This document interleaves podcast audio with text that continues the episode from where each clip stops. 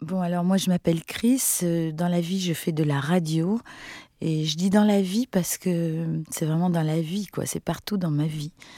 Euh, ça s'appelle des émissions de radio. Et là, je fais un truc que j'ai pas du tout l'habitude de faire. C'est, je l'ai jamais fait.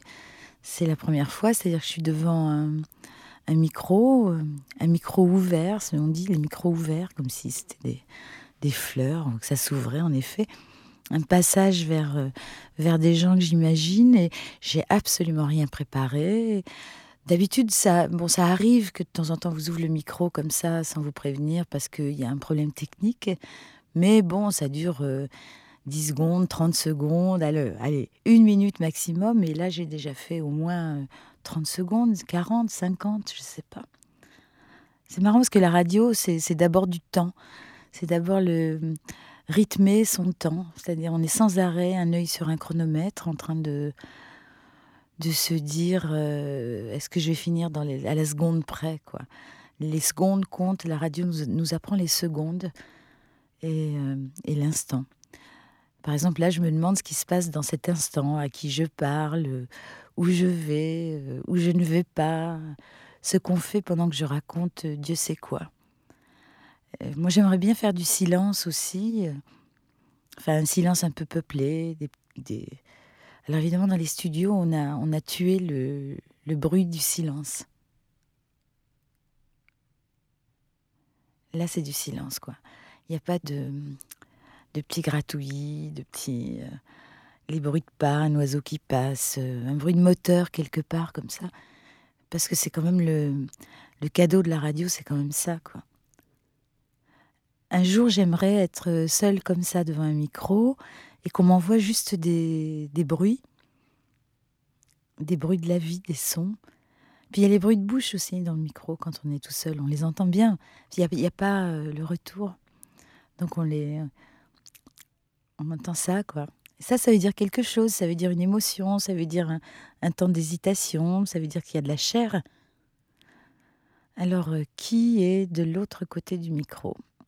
Ça, c'est quand même, ça restera toujours un mystère qui s'éclaircit quand même avec les années parce que on a des retours quand on fait des émissions régulièrement, puis une espèce de lien euh, familial qui se crée avec des gens qu'on imagine euh, délicieux d'ailleurs. Moi, j'ai- tendance à penser que les auditeurs sont, sont des alliés, qu'on est dans la, même, euh, dans la même aventure, on essaye de faire quelque chose de, de bon ensemble, on essaye de fabriquer des instants, des, des petits instants doux, euh, des instants de jubilation, euh, un coup d'émotion, quelque chose euh, dont on aura envie de se reparler le jour où on se rencontrera en vrai, quoi, en chair et en os.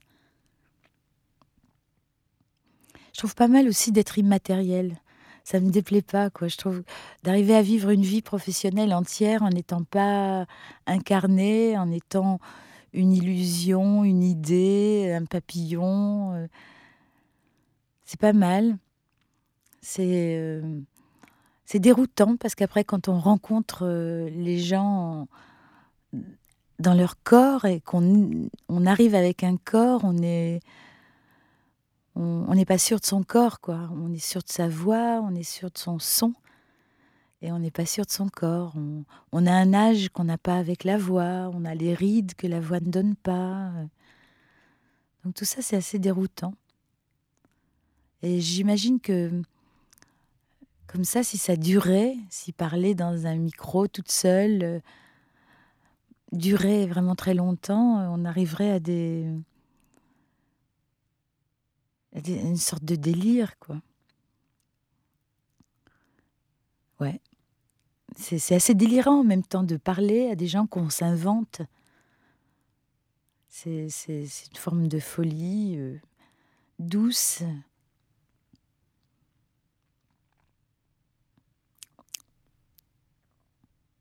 Bon. Je peux continuer, je sais pas, là je crois que j'ai fait le temps, on m'a dit. euh, hein, j'ai fait à peu près le temps qu'il fallait. Bon, bah.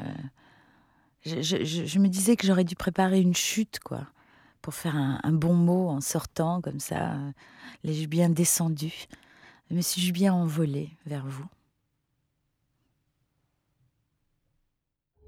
Arte Radio.